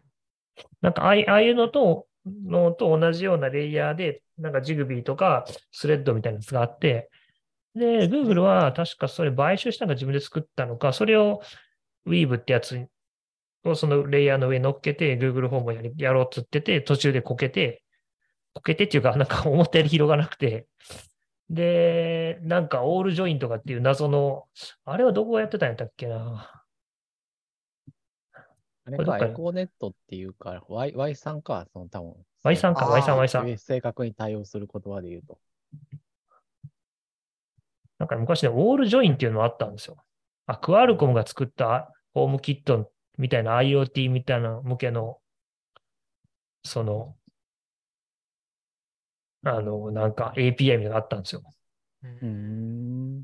でおだから一番多かった時は、オールジョインと Google の Nest、Nest の前は Weave か。ウィーブとネストと、あとホームキットと、なんかもう乱立状態だった。で、あとアマゾンはアマゾンでやったのかな。で、多分それがここで、多分合流して、みんなで、またにしようよってなっただろうなと思っている。うん。マターってのはそういうもんなのどどういうものいや、そういう企画なんだ。だから通信レイヤーよりは一個上じゃないですか。だから IP とかで通信する話じゃないですか。多分。うん、IP って書いてる、うん IP って書いてるうん。多分だから、その、あれじゃないですか、その、スレッドとか Wi-Fi とか、そういう、スレッドが Wi-Fi と同じなのかな、企画。ちょっとわかんないけど、なんかその IP を貼れるような、まあなんか、スレッドと Wi-Fi は交換可能ではあるみたいですね。結局、マターがどの通信で動くかっていう、うんうん、うん。あらんが。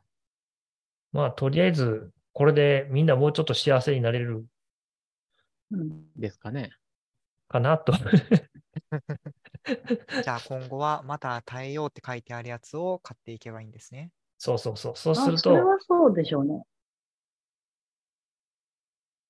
それを買うと多分、あの、いろんなソフトウェアのベンダーロックから免れる。うんいや、そんなことはないでしょう。ないかその、 その、スイッチボットがまた対応だからといって、スイッチボットの機器が、スイッチボットがなくなっても動くとは思えない。でもスイッチボットもなんか、スイッチボットハブがまず対応するっていうのはなんかそのあたりな気がして、ハブまではまたで、そこから先はスイッチボットがなんかよし、ああ、そうそうそうそう、そうっぽいね。まあやっぱちっちゃいやつにまた全部入れるのめんどくさいんじゃないですか。うん多分スタックがでかくて、の載せられないとか大変すぎて。まあ、家庭内でなんかプラットフォームというか、OS が違う人たちとかは便利そうですよね。こういうのがあると。片や Android で、片や iPhone でとうか。ん、あそうだし、え結局、実装は必要な継承。 なんかこううん、マッターに対応しましたから、あとはホームキットがやってきますっていうことはないわけでしょ。ホームキットがやってるってやってることはそういうことじゃない、ないですよね。えーホーでもあムるキットア程プリ度にはなんか一例本化えばされてるんじゃないですかあの証証明とか。例えば、ホームキットアプリには、そのうん表面だったらライトを、あのー、ライトの明るさを変えたりする UI がありますけど、あの、ホームキットが、あれは UI があるだけで、ホームキットがライトの明るさを変えてくれるわけではないでしょ。え、あの、おライあれえっと、ライトの明るさがこう、80、10から80になったっていうのを受けて、うんライトの明るさを10から80に変えるっていう実装は当然必要なわけでしょハード側には必要なんです機器よ、のデバイス側には。そうそうそうそうそそれは免れないですよね。まあ、それだって家をそれはあれどうですよねコントロールしたいかっていう実装はさ、家の人がやらないと。うん。う。うん、そうでしょうん。いやえ、何それ何が、え、え、え、それ何が言いたいいのかがわからん。 うんいや、だから、また、に対応してるからといってっていう、あの、どの、いや、ベンダーのソフトウェアはどっちにしても必要になるわけだからっていう。ああ、まあだから、ホームキットなり、Google ホームなり、Amazon エコーなりで、なんかこう、ロジックを組むときにソフトウェアのベンダーにロックインされると一体。うん、それはそうだと思うっていう、うん、話。えっと、まあなんてそいれうかは、そうどだっちかとけいうどと、ベンダーロックインで言うと、Apple と Google、Amazon のロックインはなくなるよねっていう話だよね。今までだったら Alexa 対応の製品、Google ホーム対応の製品っていうふうに買ってたのが、うん。まあ、多分気にしなくてよくなるっていう。そう、そう、そういうことです。そういうことですね。そう今までだったら、アレクサを、まあ、シリはいいとし、ちょっと多い 多分いいとして、アレクサのスピーカーを、エコーを買うか、Google のスピピーカーを買うかみたいなところで、こう、どっちがいいのかな、これからどういうふうに揃えていくかなっていう悩みがあったわけだけど、それはマシになるんじゃないですかね。で、おそらくそれは多分作る方もと。まああ、のそうん、提供側も、ねまあ、大抵はこう、どっちでも、アレクサでも Google でもどっちでも使えますよと言ってたけど、まあ、そっち、それ、そこも多分楽になるかなう。と思うし、例えばなんか Apple のホームキットって多分認証取ったりとかしなきゃいけないけど、それもなくなる。たただまあ、またあの認証が。がいるんかもしれないけど。そうかもしれないね。うん。ちょっとその辺はわかんないですね。そこまでドキュメント読んだりしてるわけじゃないんで。アップルが一番実は美味しいかもしれないね、そういう意味で言うと。ああ。今ま。でそんなホームキットに合わせて揃えるみたいな選択肢なかったから、そんなことしようがなかったけど、確かに。アッそうプねルだけが漁夫の利を得るって感じになるかもしれない。一生懸 命、あのアレクサとか が、ビーカーに投資してきたやつを。そうかもしれない。まあ、とはいえ、また対応のソフトを書かなきゃいけないわけで、Google、あの、Apple も。まあ、そこはまあ、みんな痛み分けしてっていうところなんじゃないですかね。なんだろうね。アップルのホームポッドは多分あれ、普通に利益乗ってると思うけど、アマゾンのエコーとかは、あれ多分利益乗ってないと思うっていうか、逆剤だと思うからね。ああ。一部の、一部の線はね、全部がそうと言えないけど。特に確か Amazon がハイエンドで安い売なり出してる、あの、スピーカーとかは、あれ多分、半額とか70%とか、それぐらいの値段の設定になってると思うんだよね。えー、Amazon もなんかそんなの出してるんですかうん。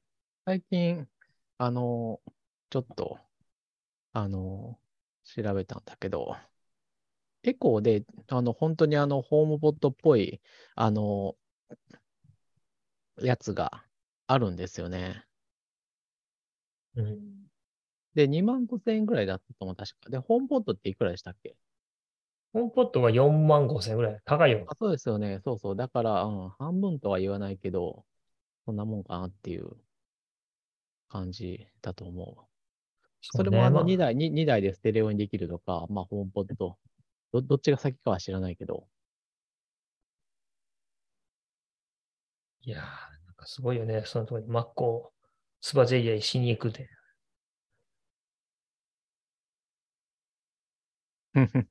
そうですね。うん。いや、まあ、お互いしかもなんかあの、なんつうの、めちゃくちゃ体力と技術力と金のある者同士の殴り合いやから、血しぶきがすごいみたい な感じで。なんかもうヘビー級同士の殴り合いみたいな。 そこに振り回されていく。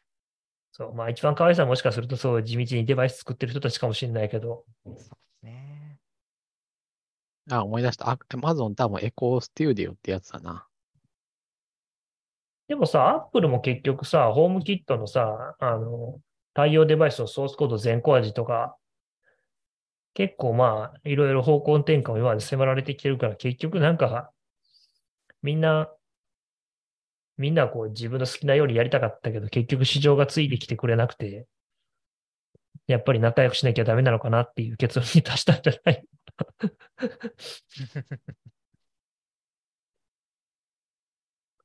まああ。そう。まあ、あそこに関してはまあ、 そうなんだろうね。でもこれ、ホーム 対応してもらわないといけない側ですからね、アップルとか、そうそうそうそう他のメーカーが作るやつに。そもそもいわゆるスパート、私スマートスピーカー使ってないからな。スマートスピーカーがあんなに流行ったのかっていうのが本当に不思議だわ。なんでなんでしょうね。まあでも Google ホーム結構便利ですよ、やっぱり。 Google ホームは便利だけど、本当にスピーカー使って操作するっていうののが便利なのかどうかは私全然わかんなくて。あーまあ僕は音楽聴くから、ここが不音思議だなと思って、別にスピーじゃあ、まあまあ。いや、だから、スピーカーがいろいろ出てきたのはいいと思いますよ。うんそれこそ、ホームポッドはわかんないけど、このエコーステューディオとか2万5千円で、あの、え、お音だけで言うんだったら、エコーステューディオをふと2つつないで、うん。あの、聞いたら、あの、ホームポッド2台の半分の値段で、結構いいのが手に入るから、うん。うん、いいんじゃないかなと思うんですよね。こういうのをこう逆剤で売ってる、売るようになったっていうのはかなりいいと思う。 いいと思うっていうかスピーカーが物色してるの選択肢が増えたっていうのはいいんじゃないかなと思うけどね。まあね。いや、だからぜひ私たちはスピーカーの選択肢が増えたぐらい だから、どうなのかなと思って。もうね、ぼちぼち、あの、採用のコーナーに入りたいなと。この採用のコーナーね、あの、トライスイフトで、ぜひもっとですね、家庭大先生に喋ってほしいという要望 がありま受しけてたでますりましね。た。そう。省エネが。ね、もっとね、若い子で、しかも、ね、家庭君がね、その辺のこう、ウェイ系の大学生やったらいらんねんけ ど、ね、すごいエンジニアなんだから、もっと若手喋らせろとそうだね。いうハードルを上げるような、えー質問がリスナーから来まして、リスナーが本当におるかってちょっとびっくりしたところもありましたけども、いるんですね。 確かに。それはそで、う。ここで、き家庭君なんか喋ってっていう無茶ぶ りを近況とか。あのむちゃくちゃですね。めちゃくちゃや。だってそうっすね喋ってって言うんやもん。僕も、いや、みんな喋ってって言うけど、何を喋らせたんやろ、みたいな。何喋るだけで喜ばれるなんていい仕事ですよね。えめちょっちとゃいい恋でのすね相談とかしてみたらいいんじゃないも恋愛相談ですか これはブロードキャストするんですか占いコーナ頼り募集しますかう。まあ、っていうぐらいな、何を聞きたいんですかね、みんな家庭さんに。確かに何を聞きたいんだろうなんね。僕の最近の近況だと、おうそう、そういうのか。僕はつい先週、先、先週かな卒論を提出しましたよ。ー。そうだよね。おーなんか、そう言ってたもんね。ツイッターで。大炎上をしまして、お、あそうどなうのして大炎上するのこう、スケジュール的に大炎上して、あああ、スケジュールがね。間に合わなかったら大変だも んね。そう出したダメこだとに卒業対でしきてなないんかよ。普通に留年するよ。なんとか学位がもらえそうな感じの無感糖じよになんかったでよすかった。けど。そうなんですよね。その締め切りが2月の、あたうーんと1月の末かなうんだったんですけど、その、えー数日、違うな、その1週間前にトライスイフトがありまして、うん。トライアスフトのせいじゃん。断れよ完全 に。完全にトライアスフトのせいじゃん。1月断れよ21なるほどね。 そういうことだった のか。手ではないけど、もう危うくトライスイフトは若い目を摘むとこやったよね、俺。理由理由理い由やー若い目を理由育てに行ってるんですけどね、僕らはおかしいな。いやー、おかげさまでな大んとか大なり学ま生したのよ。卒論シーズンにかぶせてはいけないということが 得られた。ちょっとね、あんまりこう大学生が登壇するところまで設計できてなかったんですよね。まさかね、大学生がトライアス人で喋るなんてことがね、まあ、あっていくしかいないんだけど、うん。まあ、そうでもま言われてるあ、まあ、それも含めて、まあ、勉強ということで。お今スケジュールのはがなんかあれだ余裕を持ちまな。しょうと。今のはと年寄りの発言っぽい感じあるな。いや、なんでやね いや、なんか苦 労、苦労すべきみん。た苦労じゃないよ。苦労しなくていい感よ。労する気僕僕が言いたかったのは、そういう時は断れっていうことです ね。じがいやいやいや、最最大限調整を、そこは調整を要求していいんじゃないかな。こうに日程が悪い2月の来月にしろっていう。日程の方を動かすと。言ってよ、あ動かのす。、そうそうそう、トライトライススイイフフトトの日程をとってこと大大学と両方 に、両方あのに。大学に大学は無理でしょ今そうだよ 大学対応そりしゃそてくうれだるよ。かなわしが、わしがこう、このが大学から卒業してやるんだという、この、いや、でもそれ、それはだって岸川さんだ、をして、もう確定申告の締め切りとかは動かせないわけじゃないですか。それと一緒ですよ。申告はまたわしちょがっと申告違してやるうんんだじとゃないの申告した から、あの、いや、確定申告の方がまだ柔軟にに。動かせると思いますよ。みんな出さなかったら困るの国だしねお。前らちょっと落ちまあ着そけ。うだね。締め切りは守れ、 どうでもいいけど。大正論が来ちゃった。うんい。や、でもまあ、カピタル申告はさ、あの、どっちにしろ、違う方に話をし双な方に、ダメ だ。双方が困るから、それはいいんですよ、別に。いや確定申告はあれだよ、国税は関係ない。興味なかったらもう根こそぎケツの毛までむしっていくから、そんなもん。そうそうそう、別に出さなくても、そのリスクしまはったそれでいいわけじ例ゃがないで悪すかっかた。です。すいません。忘れてください別の方向に話が。すごい、今日の家庭のコーナー、俺なんかもうちょっと最近こんなコード書いたんですっていうコメントしてくれるから、ちょっとほんまに今日の家庭の話。 いや、いいんじゃないですかなんか近況とか、最近何に興味があるかとか、そういうのを聞きたいです。近況トーク。アイドルや ん。でもこのコーナー好きな食べ物今日、今を日何ね、食べたかとか。このコーナー一番最後に持ってくるあたりがちょっとせこいですよね。あの、家庭ファンをじらしてる感じがあっていいですよね。本当にアイドルになっちゃう。まあね、でも、こういうのを聞くと、ああ、家庭くんカレー作ってんだなとか、そういうのが分かって、 確かに家庭くんがカレー作ってるの分かるの、このポッドキャストだけですよ。 そう。それはかなり貴重な情報だと思う。嘘。まあ確か にね そ、うシステムのコードも書くし、カレーも作ると。料理の写真とかあげないもんね。103は、あ、なんそうか食っとんだ。 ひなんか肉焼いとんだとか思うけど、食材か。そう。もう前の話はもういいぐらいのアップの仕方をしてるんで。まあ、という家ことで庭愛されてる来週なぁ毎回、一言考えてくるかうん。近況トいやいーやクあのを作ってきます。一言、一言とは言わず、なんかもう一ネタぐらいの。こんなクソコードがあるか、こんなすごいコードがとか、こんなバグを潰したんですとか、今日面接があってこんなひどいこと言われたんですとか、うん、今日彼女に振られたんですとか、あ例えばめ、面接とかしたりしないの家庭さんは。何のですか面接をしする方になったりとかしなしたことはないのあいや、今のところ面接かないですね。ないんだ。受けてばっかですよ。そうなんだ。受けておお祈られて、受けてお祈られて。あえ、就職活動してるのいや、まだ全然してないですけど、たまにインターンの、ああ、インターンのね、インタビ面ューとか接ね。ああうん、まあ、あんまり気にしないでいいと思うよ。うん単純いにや会えるあ合わなかっただけだと思うけど。グッドノートとかで さ、なんか誰か来るって言ったら、チームの人が面接で出るみたいなこともあるかなとか思ったんだけどさ。ああ、そうですね。でも今のところ、コントラクターの僕には来たことないですね。でも、コントラクターは、まあそうか、まあ、フルタイムでもないか。そうなんですよ。パートタイムで。うん。かもしれん。いや、なんか、まあでもコン僕トラクターはそれは日本に法人がなければコントラクターだけど、フルフルタイム、うん。うん、いや、うん。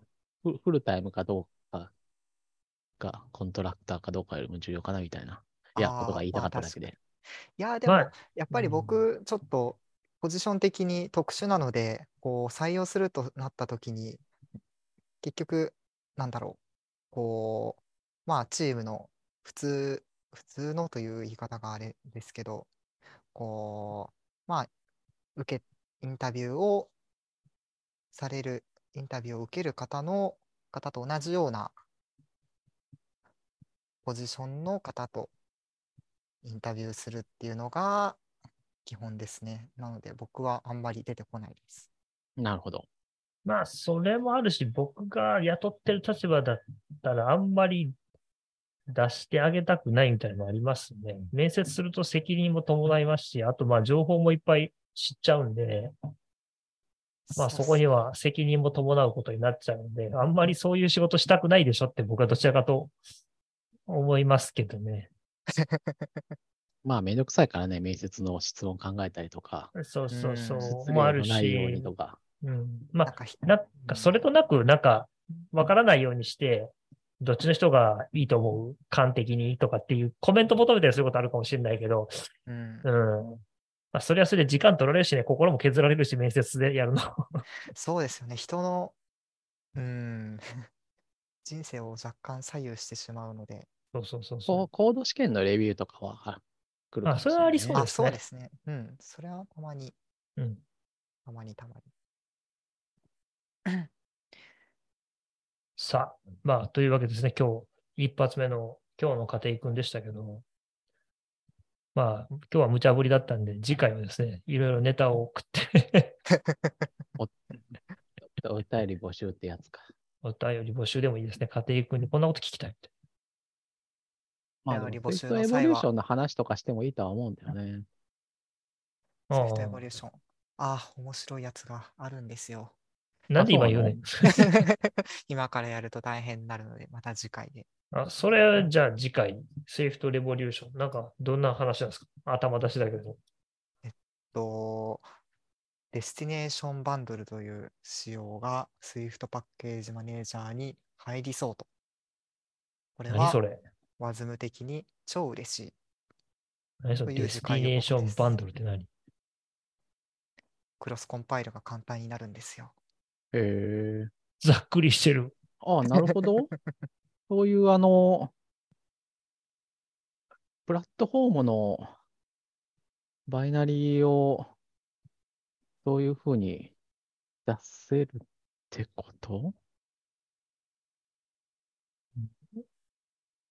まあ、詳 しいことは。ホストバリアント、そうだよね、なんか。あかん、しまった、聞あの、くんじゃなかった。聞 XC きフたレくーなムっワてーク、XC フレームワークのせっかく次回予告で収めてたのに、ほら、 深掘るからほらそうなんですよ。 XC フレームワークの構造みたいなのができるわけね。もう泣きしかはいもはい。き。いや、もう見俺始めもちゃ、った。うん俺今、あの、クロスコンピレーション、デスティネーションバンドルズっていう、あの、ピッチを見てる。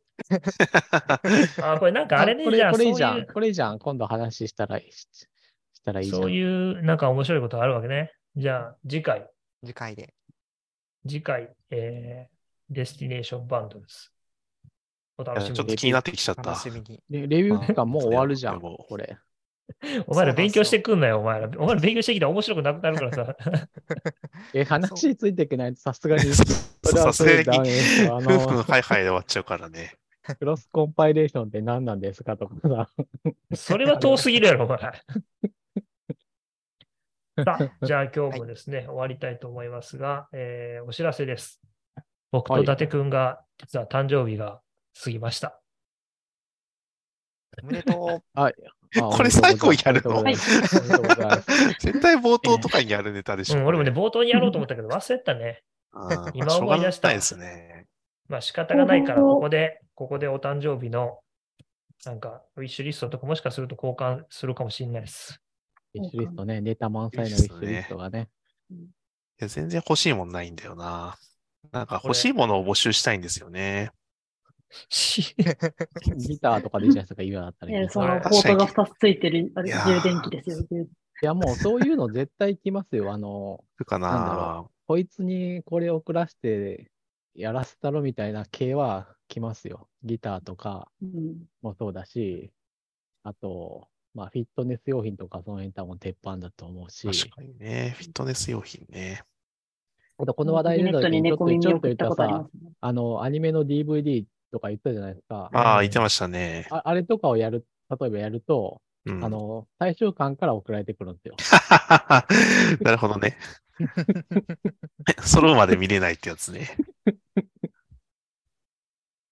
最終ごい巻な。だったりようそんな意地悪思いつくな。一巻だけ抜か して、いや、どっちかっていうと、それは歪んだ愛情で、 それはあの、全部送ったら見ないから、あの、 結局、例えば、1から6まであるとしたら、3から6まで送るわけで、そしたら1、2、8、4で書くから、それは見るだろうっていう、ああ、呼び水的なね。な見てるほくどねださいねってう。いなるう、ほど。歪んだあれなんですよ。わかった。じゃあちょっと僕、でも今はもう、もう実は言うと昨日、ちょっとウィッシュリスト作ってみたけど、全部ギターとベースの消耗品になってもうた。まあ、消耗品は、と、に混ぜて、やっぱりそういう大物を入れとくといいですね。そういなるほうどね嫌がらせと、なんかこう、 なんかこう、おめでとうの気持ちの、こう、うまいこと融合したやつね。ラインラインを 狙う。いいですねそこまで考えなあかんねんか。さあ、えーそんな感じで。 まあ実は、えー、NEXT STEP FM も64回かな、これで。ああ、なんか多いんだか少ないんだかわかんな いです切りがいいだね。けわからん。全然そうなん全然だ14わはかキらリがないい。いですね。まあ、 64聞くはいいんだけ回はねど割、といいと思いますけど。 ね、YouTube 計画もやろうって言ってからもう多分半年ぐらい経ってますけど、まあ多分もうこのまま行くなっていう気 が。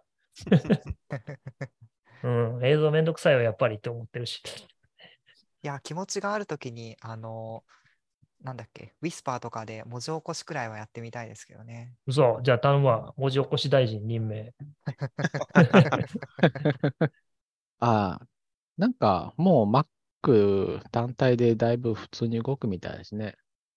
ディでスすパねーの Mac 移植とか Mac アプリも出てるもんね。 C プラプラで全部書き直されて、うん、 Mac で動くらしいです。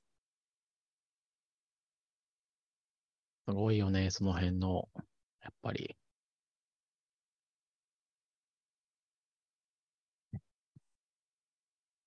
ホットな分野のオープンソースっうんて 感じだ。はい、じゃあ今日はですね、こんな感じで終わりたいと思います。結構ちゃんと喋ったな、今日は。もうちょっとね、マターのこと勉強したかったんですけど、全然時間なかったね。すいません、また勉強しまあ、て出てからでいいんじゃないですか、その対応品が。うん、なんまか、た、トンソンさんにここを読んどけみたいなのが、また調べても本当に上っ面のやつしか出てこなくて結構しんどい、またあの調べ方。わかる。あわ僕かもんなね、いそんなないなっていう感じなんですよね。だからちょっとまあ、で、ちょっと世の中動くまで待ってもいいかなって気もしましたね、ちょっと。あとなんか、世の岸中川さんに、動わく動くのかなかんない。岸川さんに言われた、機械学習でこれ読んどいたらいいよみたいな本。これね、ちょっとね、探したんだけどね、難しい。難しいか。やっぱうり、機ん。 械学習の専門家に行ってもらうべきだな。トンソンさん か。なんかね、結構ね、割と悩んだんですよね。なんか、だ例えばなんか SWIFT をやるのに何読めばいいですかとか、なんか、ただったらまだいいんだけど、なんか、だってコンピューターでプログラミングしたいのに何から始めたらいいですかみたいなのに近い。そうだよね。そう、結構難しいなと思って。これ読んどいたらいいよっていう本があるんだけど、多分絶対読めない、量的に。そうなんだ。やっぱりそうか。なかなか難しいなと。いいつかなんかこの話も、次回まあなん英か語このう、大学が出してる講座とかを見てみるのがいいいいのかもしれないですね。あ、そういうのいいかもしれないですね。それでちょっときっかけをつかむみたいな。うん。そこから掘り下げていくとか。そうで最近まだちょっといっぱい本出すぎて余計わけわかんなくなりましたね。うー。うんん、で、僕がなんかもう15年ぐらい前から始めてるから、なんかそういうその手の入門書みたいなやつあんま読まなくなっちゃったから、余計になんかわかんなくなっちゃった気がします。真面目な話しちゃった。まあ次回なんずかっまあとその真辺面目でもしたよっていう ツッコミをしといて。そうですね。またちょっと機会を見て、この話もしたいなと思います。はい。じゃあ、今日はこんなとこでいいですかね。なんか皆さん言い足りないことが一言あれば。一言っていうか、誕生日だから、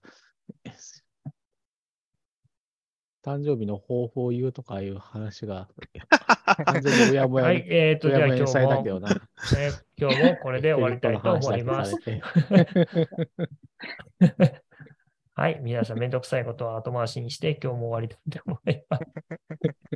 それではまたお会いしまじしゃょあ、う。次回お願いします、後半はいお疲れ様でした。